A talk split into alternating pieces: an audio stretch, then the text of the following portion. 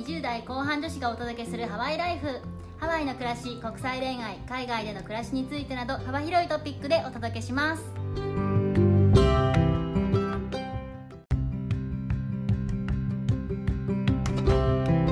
こんにちは。こんにちは、ヨネピーと。ネッティです。日本がすごく暑いっていうふうに聞いたんですけど、もう夏ってことですよね、つまりは。夏ってか通り越して砂漠だよね。ハワイは今も30度以下の気温でですね、推移しておりまして、もうやだ心地よい風と波の音を楽しんでおります。皆さん、アンチコメントするのやめてください。すいません。そんな今日はなんですけれども、私実はあのもう結婚3年目を迎えておりまして、あおの新婚って感じではないんですよね。ー。だいぶ慣れてきちゃった感じですね。うん、もう一緒に住み出してからもうちょっと長いから、新婚会はなくって、もう恋愛っていう感じのことからだいぶね、遠いところにいるんですよ。こっちにね、若い友達とかが結構いるんですけど、20代中盤とかそのくらいの。その子たちの最近の恋愛話とかを聞いて楽しんでるんですけれども、そんな今日はですね、夏だ恋だ出会いだ。迷えるアラサーの恋愛ちわ話。イエーイ。ちょっと夏なので恋バナでもしようかと思ってて、特に私たちアラサーなので、アラサー目線の恋バナを、夏って恋バナなの？夏といえば怖い話とかじゃなくて。夏はやっぱ出会いじゃないですか。コロナも落ち着いてきたからね。きっとそういうイベントもそろそろやる頃ですもんねそうそうそう。トピックが5個あるんですけど、さらっとトピック1いきたいと思います。この年にもなるといろんな経験があって、もう結婚して子供がいてとかね、家も建てちゃってとか、いろんな人がいるんですけど、私たちの年になると。まあ、そんな中でもですね、まだまだ現役っていう友達もいて、彼氏欲しい、空から相手振ってこんかなっていう友達いませんか？彼氏がね、欲しい人はたくさんいると思うんですけど、でも彼氏が常にいる子とか、なんかすぐできちゃう子とかいるじゃないですか。本当い意味がわからない私からしたら昔からいません？そういう子。なんか、いるずっといるみたいな。この間別れたって言ってたでしょ？あれもう次の人？みたいなそうそうそうそう。もう、1ヶ月以内くらいでピボットしていく人がいますよねそう。でそういう人たちが結構何してるのかなって思って、私もあの、ハワイにそんな若い友達がいまして、何してるのかなって、よく話を聞くのに思ったんですけど、やっぱその子たちは、めっちゃアプリとかですぐ出会って、出会えるために自分磨きも常にしてるんですよ。体鍛える意味でジムも行ったりするし、趣味でね、ハイキングとかサーフィン楽しんだり、外から見ても楽しそうだなって思える子たちは、わりかしすぐに出会えたり、すぐに彼氏ができるのかなって私は思いました。日本でも結構同じような感じでどこから相手が降ってきてもいいように常に準備してる感じの人ああ、やっぱ準備万端なんだね。東京とかだとネイルもいつもちゃんとして美容室も月に1回でお姉さん系ブランドの服で決めてヒールでみたいなねハワイとだとちょっと違うかもしれないけどやっぱ自分を常に綺麗に整えてるっていう人は常に出会いレディーって感じですかねなるほど。でちょっとそれと引き換えにっていうと語弊があるんですけど、まあ、逆にね、会える女子もいるじゃないですか。私たちの年になるといろんな友達が出てくるので、お話ししようかなと思ってるんですけど、私もだし、多分ヨネティさんの周りでも多いなって思うのが、アラサーのバリキャリ女子じゃないですか。はいはいはいはいそのもう仕事ガンガンやってて、給料も男性に負けないぐらいガンガン稼いでる友人たちの悩み。お金もたくさん稼いでるし、仕事もすごくできるから、あんまりこう人に頼らないんですよ。で男性にちょっと頼れない感じがあって、ここまで上り詰めれる人だから、ちょっと悪が強かったり。これ私ね、若い時、もっと20代前半とか若い時から30代のすっごい仕事できるかっこいい先輩たち、ちょっと悪強いなって思ってたんですよ。悪ねまあ、今私がその年齢になって私が悪強くなってるのかもしれないんですけど そうでもやっぱ悪が強くて男性に頼れないから一人ででも生きていける感がすごすぎて男性からは俺いらないんじゃねみたいな風に思われがちそんな悩みを持ったバリキャリ女子を知ってるとヨネティさんから聞いたのでちょっとお話をお願いします。私の現職のボスにあたる女性なんでございますけれども仕事もできるし私の上司になる人だからマネージャー職なんですよね。すごい部下の面倒見も良くてまあもちろん私にも優しいしみんなに優しいしでも仕事はパシッと決めるみたいな感じの人ですごいいい人なんですよ。はいはいい。い人だし優秀だしって感じなんですけどこの間コロナが明けてきたタイミングでちょっと飲みに行ったらですねその時私ともう一人一緒にいた人は結婚してて30代前半ぐらいででまあボスは38歳って感じだったんですけどうちのボスはすごい年下の男性にやっぱ好かれるそうなんですね。そんな感じで。ほうほうほで好かれるんですけどでも本人的にはなんか年下男子よりも自分が尊敬できる人とか相手が言ってたことそのまま言うけど自分を女にしてくれる人が好きとのことでして、おー。男性感が高い人とかのことを言ってんのかなって思うんですけどね。付き合う男性については結構ミスマッチ気味とのことでございまして。過去その若い彼氏くんが作ったパワーポイントソフトあると思うんですけど彼氏くんのが下手すぎてで幻滅して別れたりとかワーキングホリデーに行きたいんだみたいなことを言い始めたのをリズムで論破して別れちゃったりとかはい。プロポーズされたけど、おーえちょっとこいつ頼りねえなと思ってそのまま別れるとかですね。たくさん恋愛をしてるけども、ヨネピーさんのマネージャーを女性にしてくれた男性たちではなかったってことなのかな？うーんなんか違ったんじゃないですかね。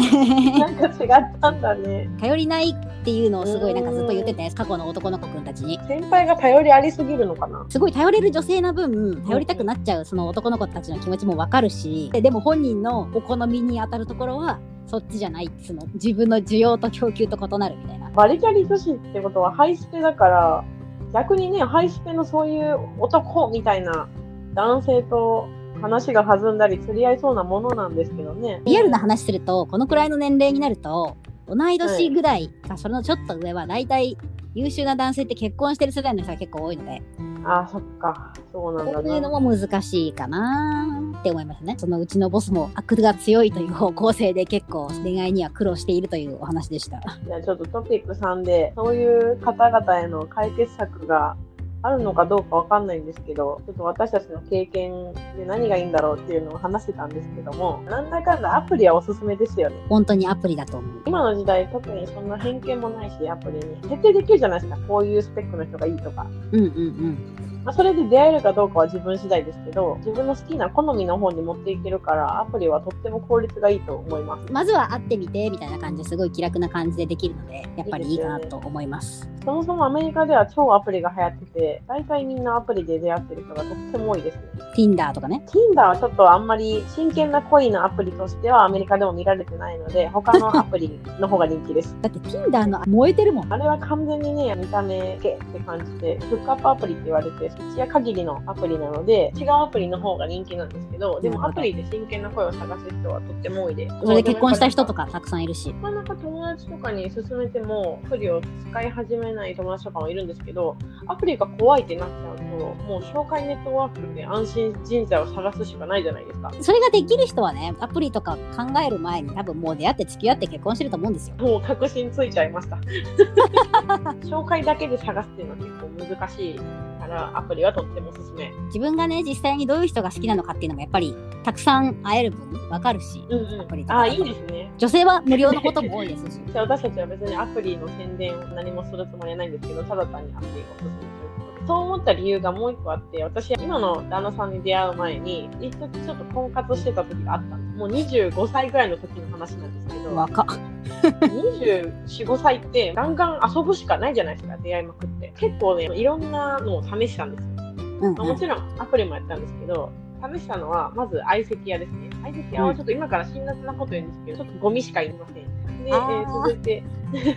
マチコン。マチコンは、チェリーしかいない医学。グループで固まってて、1対1で話せないので、あんまり進展しにくいですね。はいはいはいはい。続きまして、合コン。可愛い人しかモテません。なので見た目が良くなかったら意味がないので、合コンでは全く意味がありませんでした、私の場合。で、スイッチバー、サライバーですね。やり、ピーしかいないので、真剣な声はできません。パブバーは友達でそういうところで出会って結婚した人もいるので、気がにはいないんですけど、特にあの場所とかを選んでね、あのいい会社の立地のところに行けば、スペックの高い男性とかがたくさんいるかもしれないんですけど、大概そういう方はね、さっきと一緒で、彼女がいて、出会ったとしても遊び相手にされるだけになってしまうので、要チェックしながら選ばないといけない。あともう一つが、高級相席屋。男性の料金がかなり高い相席屋なので、男性にかなり選ぶ権利がある場所なので、男性がちょっと偉そうな感じでして、ほぼ女性はホステスみたいになっちゃう。はい最悪じゃん。はい、以上私の経験でして、つまりアプリがいいということです。これを聞いたら100%みんなアプリやれると思う。ただただ出会いたい人はもうその中のどれかに行けばいいんですけど、真剣な声はアプリが多分一番効率がいいんじゃないかと。婚活、出会い、恋活とかにおいて大切なのって出会う人の数なんですよ。あそう私たちセールスだから特にそう思うけど種まきがね大切なんですよね100人出会ってる人と1000人出会ってる人だったら絶対1000人出会ってる人の方がいい人に出会える確率高いと思うんですよね。1人目でピンときたらもうそれで終わればいいんですけど。運命のなんとかとかねあるけど基本的には運命は数の中にあるので出会う数っていうのは稼がないとやっぱ営業マン的には彼氏できないのも当たり前ですよねってなっちゃうよっていう。たくさん出会いましょうという、彼氏空から降ってこないかなみたいな人メッティさんの周りにもいるし私の周りにもいるんですけど、うんうん。そういう人ほど言うほど行動してなかったりとかあ確かにねパートナーに当たる人が空から降ってくるっていうことを本当に真剣に信じてるんだろうかって思うんですよね。降ってくる人は、ね、とっくにもう出会ってるからぜひ自分から会いに行きましょうってことですよねうん、本当にそう思います。私の会社の同期の子とかそうなんですけど、結構社内で結婚してる人たちもいるんですよね。ああいいですね同期、先輩、後輩とかと会社で出会って付き合ったり、結婚したりっていう人がまあ何人かいて、何人かじゃないな、うん結構いるかも。10組ぐらいいるかもしれないですね。仕事に熱い会社でありがちなんですけど、そういう人たちはお互いの仕事の内容も見えてるし、給料ベースも大体似たような感じだから、通じ合うものが多分あるんだろうな、みたいな感じ。ああなるほど自分と価値観が近い人が多いかもしれないですよねと思いますね。うちのボスとかも考えてたと思うんですけど、うん基本的には自分より稼いでる人とか、自分より仕事ができる人がいいとかって考えると、自分の会社の同僚からそういう人に巡り合うとリスクが結構減るっていうか、うーんなるほど。それはじゃあキャリア女子のすすめですスペックとかいくら稼いでるとかで相手を選んではいけないなと思いつつも、まあもしそういうところにが条件にあるんだったら、同僚だとどこで働いてるんだろうみたいな心配とかもないし、そういう意味でやっぱり分かりやすいのかなって思いますね。紹介とはまた別の方法で安心人材唯一のデメリットはいちいち会社で会う人を結婚してるか彼氏彼女いるのかみたいな面で見ていくと疲れるってことがデメリット 自然に仲良くなれればよかったですねって感じですね。そうですね。経験者は語るということでお納めください。あ ではね早速私たちの真骨頂なんですけどちょっと国際恋愛のすすめをしたくてですね。よ。特にバリキャリ女子の皆さんへってことなんですよね。みんな集まれ。ー一人で生きていける感がすごいってこのワードだけ日本で聞くとめっちゃなんかマイナスな感じじゃない。これは言い換えるとアメリカだと自立している女性でかっこいいになるんですよそうそこがすごい大きな違い。次にさっきの悪が強いっていうのもちょっとマイナスな感じじゃないですか。これはうん。でこれはアメリカだとその悪の強さの程度によるんですけどあのユニークな人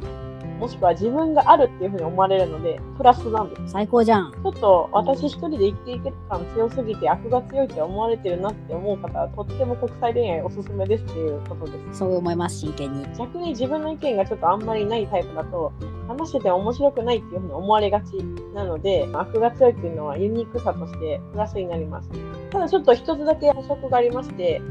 実はですねアメリカ人は結構空気を読むのであのおお、KY な発言とか話を聞かないっていう意味での悪の強さは NG です。うんうんうん、いわゆるリスペクトがないっていう人は本当に嫌われますので気をつけてください。そうリスペクトは大切ですね。じゃあちょっと日本で実際にひも手だったバリキャリ女子がアメリカで1年以内にスピード結婚したっていう話をちょっとしようかなと思うんですけど。すごい。すげえ強いタイトルだな。ほんとね自分バリキャリでもないかもみたいな人も、まあ、ある程度のキャリアがあってひも手かもなって感じる人はちょっとぜひ聞いてほしいんですけど。その女性はですね、まあ、東京のまあまあ有名な大学を出て上場企業でいわゆる総合職で働きすごい営業職を歴任するような感じのいわゆるバリキャリ女子だったんですよ。相手選びの基準みたいなのは、まあ、ほとんどなかったんだけど自分も仕事してるからやっぱり自分と同じくらい仕事してる人がいいなと思うし稼ぎもそれなりにあったらいいなと思ってたしそれなりに自分以上でね。プラス自分がいつも仕事では結構男勝りな感じでね働いている分やっぱり女性扱いしてくれる人がいいなっていう気持ちで恋活とかですね。結婚とかはその時は特に興味なかったんですけど恋活に励んでいたんですが、はいそれでも全然出会えず見つからず好まれずみたいな感じだったんですよ。なんですけどハワイに来て1年くらい、まあ、同じようにバリバリ営業職として働いていたにもかかわらずあっという間に出会ってあっという間に結婚してしまったんですねおうそれも営業中に200件ぐらい週に訪問する中のお客さんの一人と結婚したんですけど、なんか聞いたことある話だな。あれ？あれ？その男性はですね、日本で一人で生きていける感がすごいとか言われてたその女性とかをね、リスペクトを払ってくれ、男性側も家事をし、その女性がやることを全てサポートしてくれるという素晴らしい男性でして、この人と一緒ならもっと高いところに行けるかもって思わせるような素晴らしいダンスだったんですよ。ひも手のバリキャリ女子が幸せになりましたっていう話。うんなるほど。なんかちょっと聞いたことあるような話もしないでもないんですけども、これは一体私の話ですけどお。めでとうございます。ありがとうございます。私も日本にいるとき、いわゆるその合コン差しすせとか全然できないし、意識してても、やっぱり態度に出なかったんだよね、多分そういうの。うん。意識したんだ、偉。テクニックとしてその差しすせそを使うっていうところまではやったんだけど、本当だと思ってなかったんだと思うの、相手も。なるほど。私は自分のやってることに自信があるし、もちろんリスペクトは払いたいと思うけど、過剰に全てやってることにすごいとか初めてとか言ってあげなきゃいけないとも全然思ってなかったし、そういう意味では日本の恋愛テクニックとは全然相入れなかったので、私は。あとやっぱり会社の名前が結構大きいので、相手が引いちゃうんですよ。うん。うんあるあるかもしれない。日本だと。、へえみたいなね、感じで。聞いちゃうんですよ。会社がすごいのだって、私が別にすごいかどうかは決まったわけじゃないのに、この人はキャリア系なんだな、自分に対してこうサポーティブな女性じゃないんだなっていうふうに思われて、どんどん相手がいなくなる。なんか変な話ですよね。もしだってそれ、ヨネピーさんが男性だったら、え、そんなとこで働いてるんですか？って言ってモテそうじゃないですか、女性に。いや、絶対モテてると思うんだよね。それがおかしいんだよ、本当に。マジで。そう、ね、なんでそこで男女に差が出ちゃうのかがすごく不思議ですよね。そうそうそう。もともとなんでこの話始めたかって国際恋愛すると型にはまらなくていい相手と出会えるよって話なんですけど日本の女が男を持ち上げてあげなきゃいけない下駄を履かせてあげなきゃいけないっていうのは私は結構奇妙だなと思っているから、うん奇妙だなと思ってる人が他にもいたらそれは本当に奇妙なことだから諦めて釘の外に出た方がいいと思うよっていうアドバイスなるほど。ご本人なんでとっても説得力あるお話でした。適度に参考にしていただければと思います。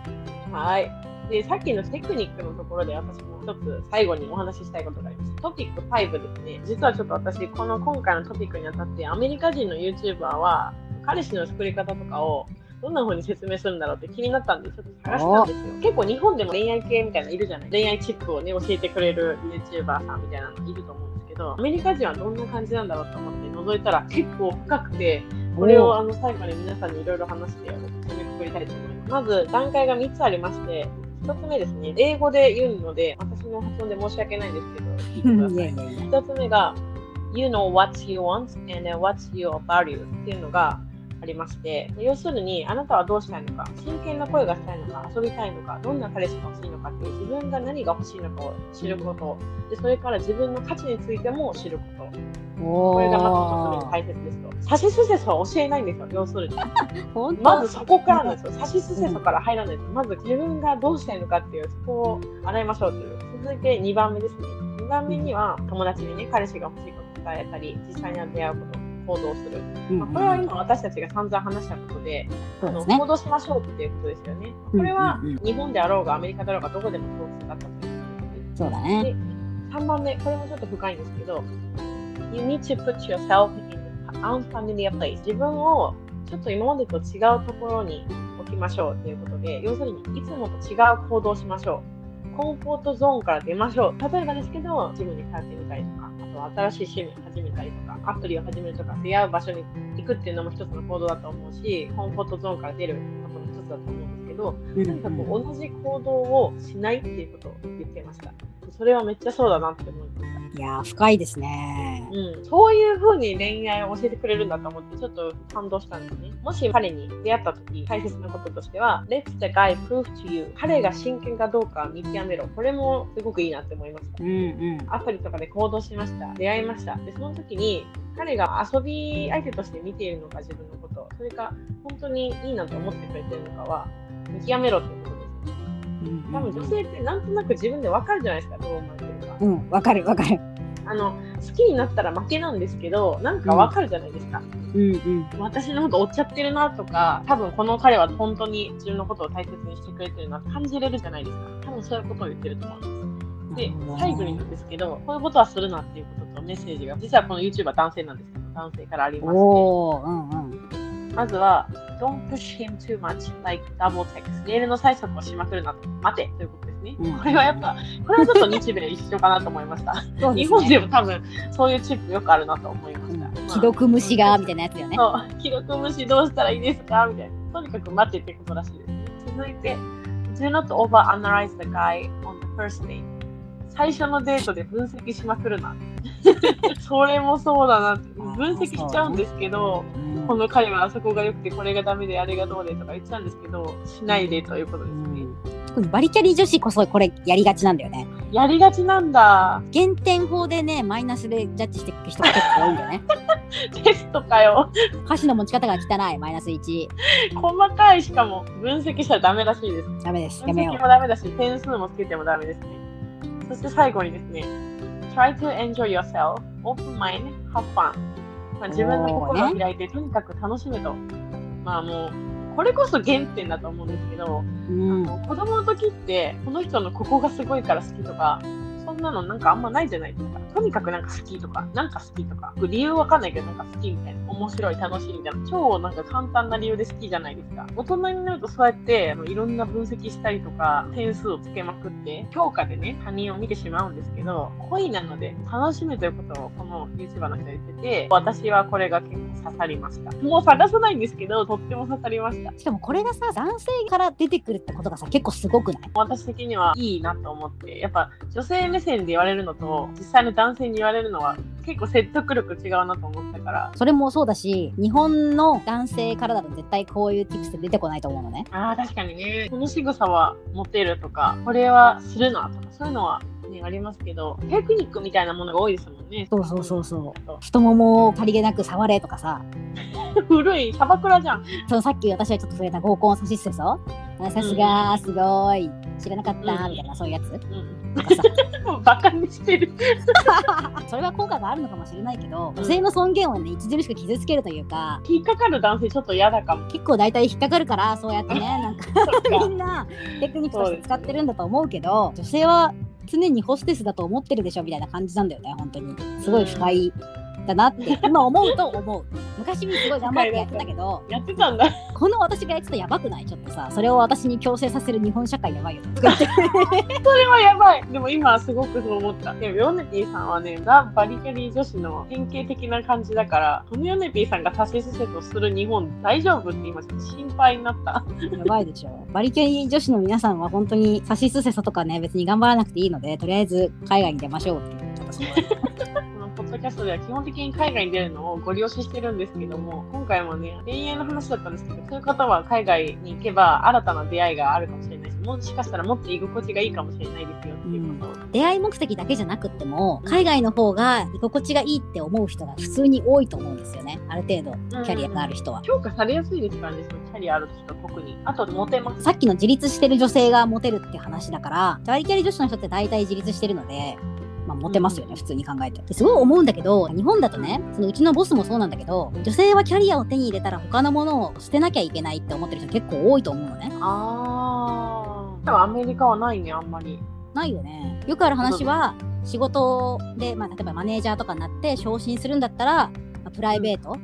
まあ、家庭とか諦めなければならないみたいな雰囲気とか、逆的なものもあるし、結構強い女性とかを見ると、あやっぱ結婚してない年取った女ってああいう風になっちゃうんだよね、みたいな感じでこう悪口言ったりとかさ、うん。そういうことじゃないと思うんですよ。そういうことじゃないと思うんですよ。うん。最初の会社の入社試験の時に、面接でね、最後に質問ありますかとか聞かれるじゃないですか。うんうん。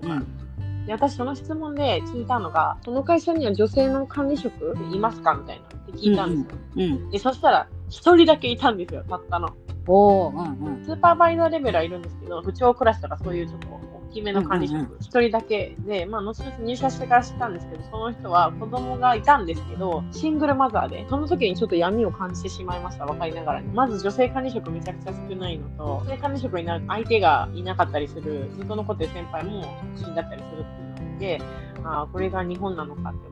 単純にキャリアを持ってる女性は可愛くない、可愛げがないって思われるのが、私は普通におかしいなと思ってて、日本を出るまでは、しょうがないかそういうことなのかってちょっと思ってたんですけど、アメリカに出てみて、あれ？なんかそんなことじゃないっぽいなっていうことで、目が覚めたんですよ。女性の管理職めっちゃ多いですもんね。そうそう。仕事柄マネージャー以上の人とかと話すこと結構多かったけど、全然女性出てくるし、子供の送り迎えがあるからって言って、早く帰ったりとか全然するし。うんうん、とはなると思うんですけど、まだちょっとだいぶ時間かかりそうだなっていうふうに感じました。今のお話聞いて。そうですね。とりあえず海外に出よう。出よう。出よう。そして夏なので恋をしよう。皆さん、恋の季節だよ。熱中症対策気をつけて。本日も最後までご清聴いただきありがとうございました。ありがとうございました。では、 Mahalo。Mahalo。